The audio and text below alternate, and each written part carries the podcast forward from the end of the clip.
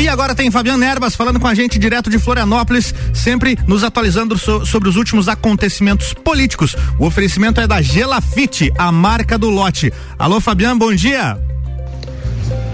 Muito bom dia, Álvaro, e bom dia aos amigos ouvintes. Estamos no ar com mais uma coluna política comigo, Fabiana Erbas, todas as quintas-feiras, sempre a partir das sete da manhã e sete e trinta. A gente está aqui nos 89.9, logo, logo, Rádio RC7, já a partir da próxima semana, meus amigos. Estamos sempre aqui eh, para falar de política nesse nosso horário nas quintas-feiras. A política aí sempre produzindo é, muito assunto, muita polêmica. É, essa semana, mais uma vez, não foi diferente. A gente vai falar agora nesse primeiro bloco aí, focar muito mais aí no julgamento do processo de impeachment do governador afastado Carlos Moisés, que finalmente foi é, marcado, dos bastidores aí que estão rolando na Assembleia Legislativa por conta deste é, julgamento. No segundo bloco aí, eu quero falar muito sobre a CPI da Covid, né? Já é, instaurada em definitivo no Senado, né? Vamos ter aí muita briga, vamos ter muita polêmica por conta dessa CPI, dessa CPI que já chegou aí com muita discórdia, especialmente a nível da indicação de quem seria ou não o relator, por conta da presença do senador Renan Calheiros, né? Do MDB de Alagoas, polêmica, e no final acabou sendo ele. Nós vamos comentar isso de forma mais profunda. É, no segundo bloco, vamos falar aí também da preocupação do governo federal, né? Extremamente preocupado com a CPI da Covid, né? É um pouco estranha até essa preocupação excessiva. Vamos comentar um pouco sobre isso. Vamos falar sobre decisões aí do TRF da quarta região aí que trouxeram, é, estão trazendo de volta aí a vida, o convívio, pelo menos da vida social do ex-deputado Eduardo Cunha. Quem lembra do Cunha, hein? É, meus amigos Eduardo Cunha está preso desde 2016.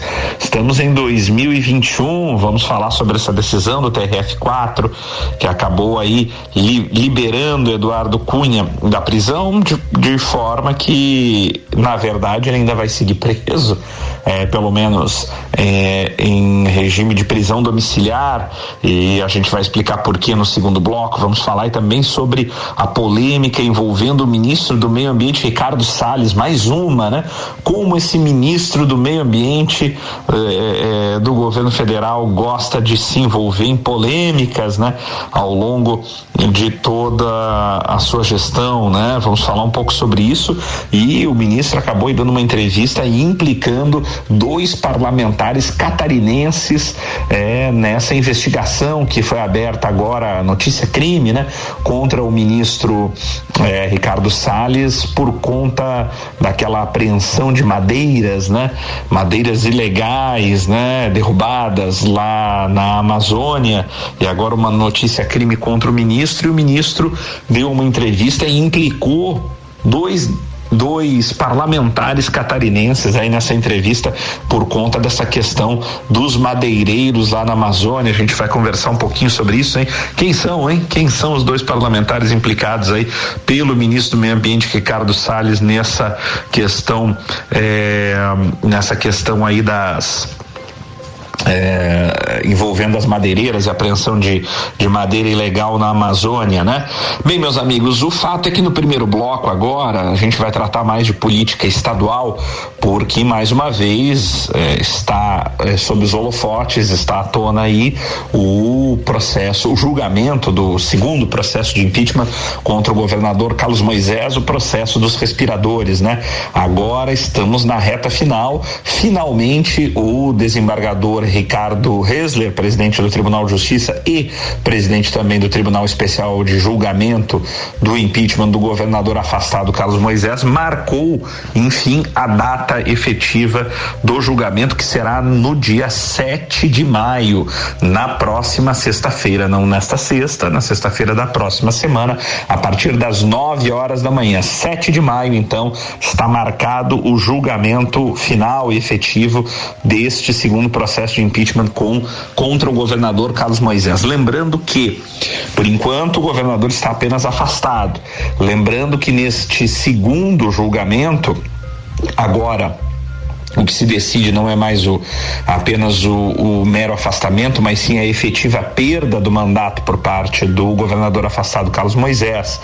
É, lembrando também que se é, em se repetindo a votação que o afastou, que foi uma votação que terminou em 6 a 4 pelo afastamento temporário do governador, se esta votação se repetir da, da mesma forma, né, 6 a 4 contra o governador do estado, mesmo ele perdendo na votação, ele voltará ao governo do estado. Por quê? Porque é, na votação que trata da efetiva perda de mandato, exige-se o quórum qualificado para o afastamento do governador, ou seja, o governador só é afastado com sete ou mais votos favoráveis ao afastamento, não, mas a perda de mandato, né? É, portanto, se se repetir a, a votação de 6 a 4 do afastamento, o governador retorna ao cargo. E daí aqui eu quero fazer alguns parênteses aí, né? Porque muito assunto de bastidor aí correndo na Assembleia Legislativa e até no Tribunal de Justiça e obviamente dentro do Executivo Estadual, onde a vice-governadora Daniela Rainer governa o estado de forma interina, né? E mais uma vez não vai conseguir completar aí quase que 30 dias à frente do governo do estado. Mesmo assim, a vice-governadora já fez um bom estrago aí em Santa Catarina, eh, trocando uma série de peças eh, no secretariado, né? Eh, paralisando obras eh, que estavam em andamento, justamente por conta dessa troca de secretários.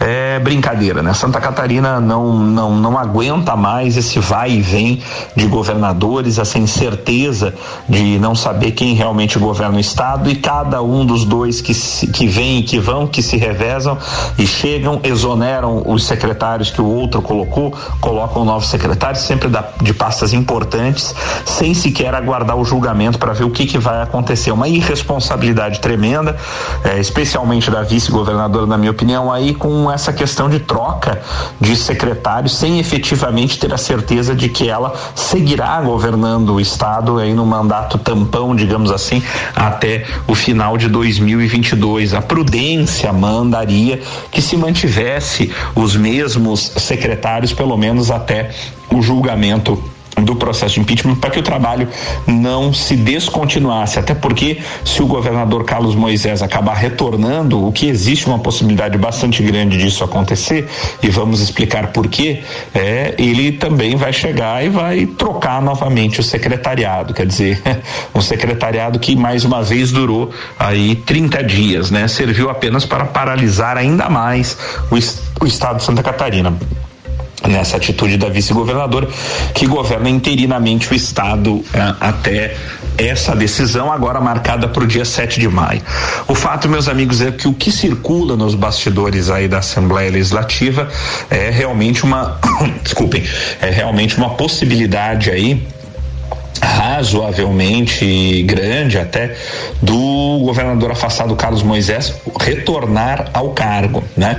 Porém, muita pressão, obviamente, especialmente sobre sobre os deputados, né? Os deputados estaduais sendo pressionados aí a mudar seus votos, né? Circula inclusive nos bastidores uma história de que a governadora eh, Daniela Rainer através de assessores e tal, tá buscando realmente pressionar e até que certo ponto constranger aí deputados estaduais envolvidos né, na votação, ou seja, lá no tribunal misto é, de julgamento do governador do estado. Então é aquele jogo de poder realmente que é, quem pode mais e quem cisca mais está fazendo o possível para ficar e se manter no poder. Como o poder é inebriante, né? Como isso acontece é, no Brasil. Se os políticos brasileiros tivessem tanto apreço em permanecer no poder quanto pela né, e, e, e, o mesmo apreço quer dizer que eles têm de permanecer a todo custo no poder. Se eles tivessem esse mesmo apreço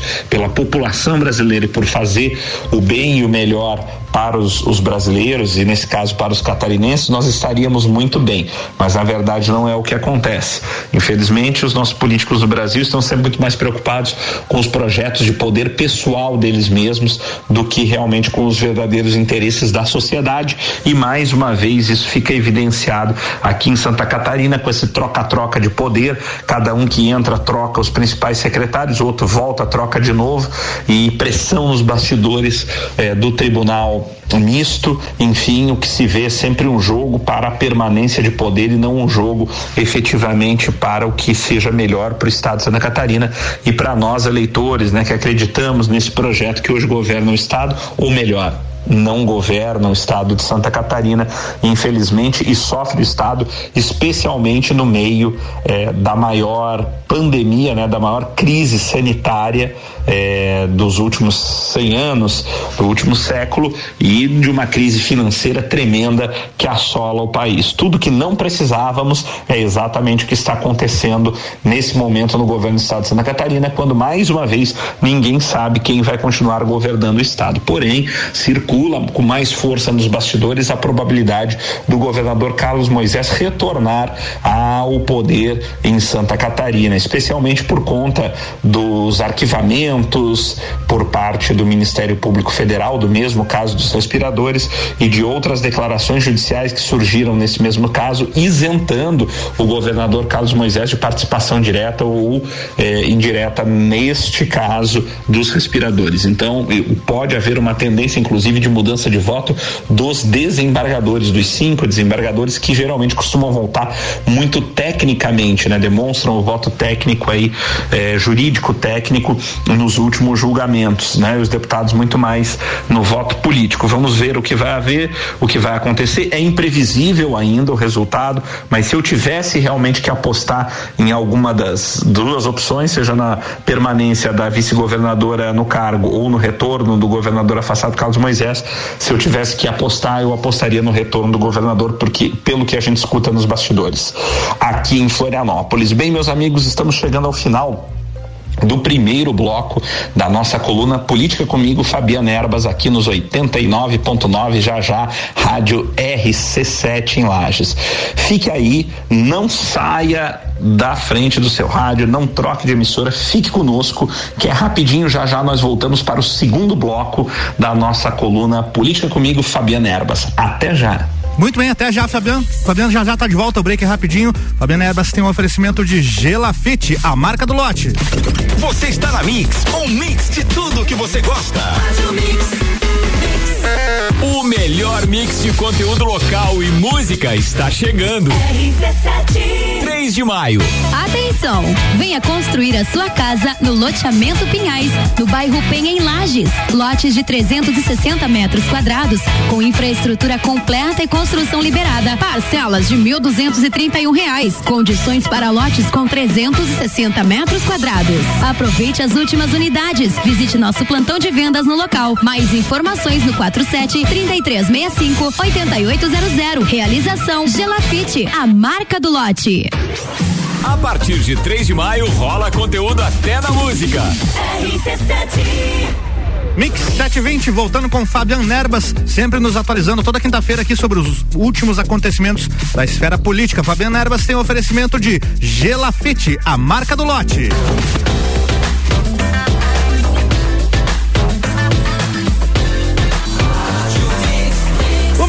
Do Brasil. Alô, alô, Fabiano Erbas, estamos de volta, bloco 2, é contigo, manda ver. Olá, Álvaro, e olá, amigos ouvintes. Estamos de volta para o segundo bloco da nossa coluna Política comigo, Fabiano Erbas, o nosso encontro marcado de todas as quintas-feiras pela manhã, aqui nos 89.9, daquela que logo, logo será a rádio RC7, muito conteúdo e muita música, muita informação e muito conteúdo local, especialmente para todos nós é, e para você, ouvinte, aqui na nos 89.9 da Jajá Rádio RC7. Eu quero deixar aqui o meu cumprimento especial ao meu grande amigo, parceiro realmente, eh, Ricardo Córdova, pela realização deste sonho, deste projeto que a gente também acreditou junto com você lá desde o início e agora a realização e o coroamento do seu esforço, do seu trabalho, Ricardo, do seu sucesso. Parabéns aí ao amigo Ricardo Córdova na consolidação efetiva desse projeto fantástico fantástico que está se desenhando cada vez com cores mais vivas aí e ganha a cidade de Lages com uma rádio de conteúdo louco, 100% local, 24 horas aí, é, para todos os lajanos. Já já a rádio RC7 aqui nos 89.9. Bem, meus amigos, no nosso segundo bloco, a gente vai tratar aí um pouco mais ou muito mais da questão de política nacional, especialmente aí da CPI da Covid, né? Instaurada efetivamente por determinação eh, do Supremo Tribunal Federal no Senado, né? No Senado Federal aí. Eh, falamos no primeiro bloco sobre o julgamento do governador Carlos Moisés, né? O julgamento agora agora sobre a perda ou não efetiva do mandato. Como dissemos, finalmente designada a data, vai ser dia 7 de maio, na próxima sexta-feira, a partir das 9 horas da manhã. Vamos ver se o governador Carlos Moisés retorna ou se a vice-governadora Daniela Rainer permanece no cargo até o final do mandato. Como eu disse no encerramento do bloco anterior, se eu tivesse que apostar em uma das duas opções eh, e fosse obrigado a apostar, eu apostaria eh, pelo que a gente escuta nos bastidores bastidores, por enquanto, pelo menos, no retorno do governador Carlos Moisés ao governo do estado, né? Com todo esse prejuízo de vai e vem de governadores e que estamos tendo em Santa Catarina, uma vergonha, né? Uma vergonha realmente para o estado e, e, decepcionante e péssimo, na verdade, em termos econômicos, em termos de gestão, como já evidenciamos a gente, eh, como já evidenciamos no primeiro bloco. Bom, meus amigos, a nível federal, essa CPI da Covid, né? Né, para investigar tanto os atos ou omissões do governo federal, em especial do Ministério da Saúde, no enfrentamento da pandemia do Covid-19 no Brasil e também para investigar condutas ou aplicações de valores por eh, pelos governadores de estado, valores destinados pelo governo federal para o enfrentamento à Covid. Aí nós estamos vendo um, o famoso e velho caso do chumbo trocado, né? Eh, abriu-se a CPI por conta de uma decisão do ministro Barroso que obrigou realmente o, o, o, Senado a fazer a abertura da CPI, uma vez que eh, julgou o ministro Barroso presentes os requisitos para tal finalidade. E o governo então disse: tá, tudo bem, vocês vão abrir a CPI, então vamos fazer o seguinte: não para investigar somente a mim, mas para investigar também os governadores do Estado. Isso aí, meus amigos, é, eu não estou dizendo se é certo, se é errado, eu estou dizendo que isso me lembra muito. É interessante como a história se repete, né? Me lembra muito é, as, as argumentações do, dos governos passados, né, do, dos governos petistas, né? Cada vez que Lula ou Dilma eram acusados ou seus asseclas ali em volta né, eram acusados de alguma corrupção, logo vinha o primeiro argumento de defesa da esquerda, né? O primeiro argumento de defesa dos defensores do PT no poder naquela época.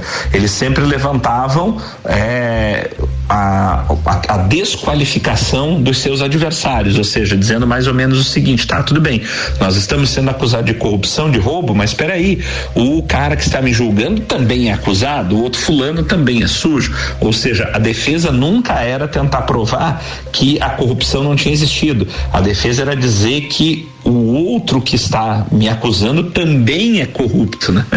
Então veja que que interessante, né? E agora a situação ela novamente começa a se repetir, né? Aonde é, o, o, o uma CPI eh, está sendo instaurada inicialmente para investigar atos ou omissões do governo federal. O governo federal, em vez de se né? Se tranquilizar, porque eu parto do princípio de que quando você tem a consciência e as provas de que fez tudo certo numa determinada oportunidade, você não tem por que se preocupar você não precisa se preocupar. Facilmente você comprovará que tomou todos os atos e que não se omitiu diante da situação que é a, o combate ao Covid-19 que se apresenta ao governo federal. Porém, o que a gente vê, na verdade, é o governo federal extremamente preocupado e, primeiramente, tentando criar uma cortina de fumaça, dizendo assim: tá, peraí, mas não vou investigar só a mim.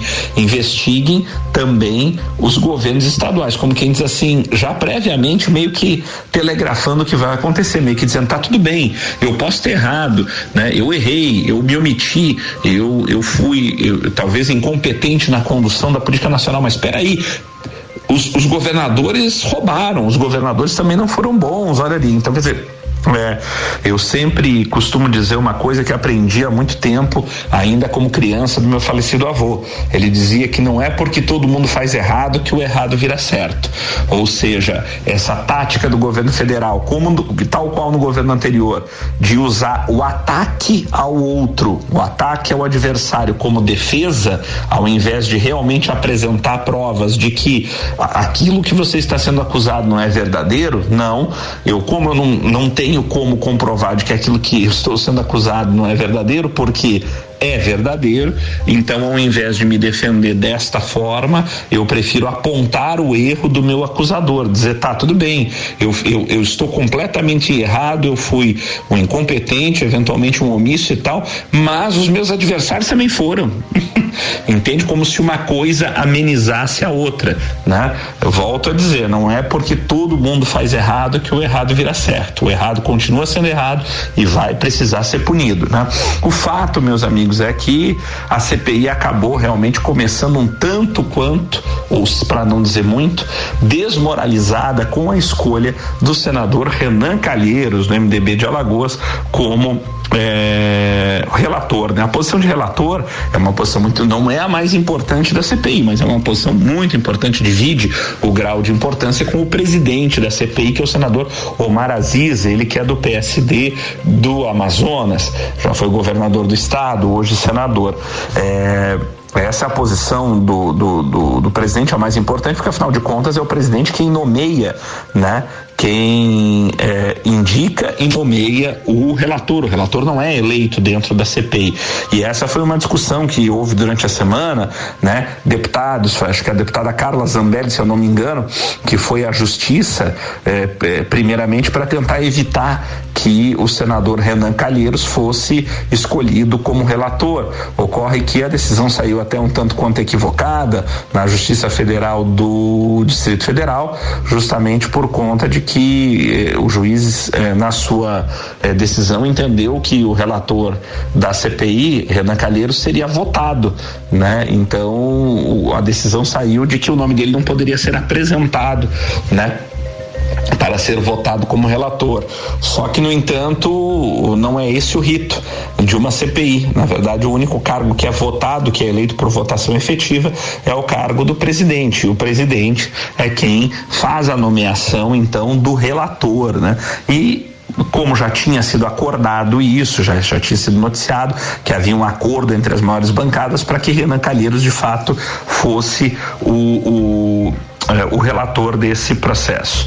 Bom, meus amigos, é, disse que o, o, a CPI começa um tanto quanto que desacreditada e desmoralizada pela presença de Renan Calheiros na, na relatoria, só que Renan Calheiros também é um político hábil, um político de longa data, escovado, como se diz por aqui, e eh, não vai deixar barato muita coisa, e o governo federal sabe disso, que ele está diante de uma águia política que agora comanda a CPI, é uma águia pelo menos por enquanto, da oposição do governo eh, Jair Bolsonaro. Né? Então a gente vê ali os movimentos do governo Bolsonaro nos últimos dias de tentativa de manobras dentro do Senado e da própria CPI, inicialmente para evitar a instauração, agora para tentar de alguma forma controlar a CPI, e são movimentos muito erráticos, né? A bancada do governo realmente é bastante fraca e bastante ruim e ruim de política, né? De política dentro eh, é, do Congresso Nacional, né?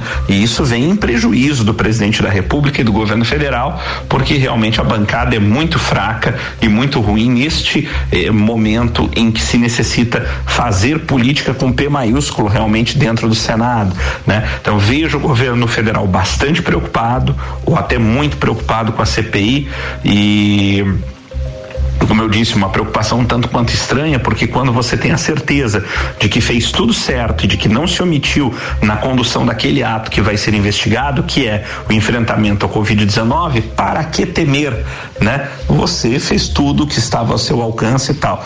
Mas nós sabemos que de repente não foi bem assim, né? Então o governo teme muito essa CPI por saber, na minha opinião, de que realmente não conduziu bem o país na questão da Covid-19.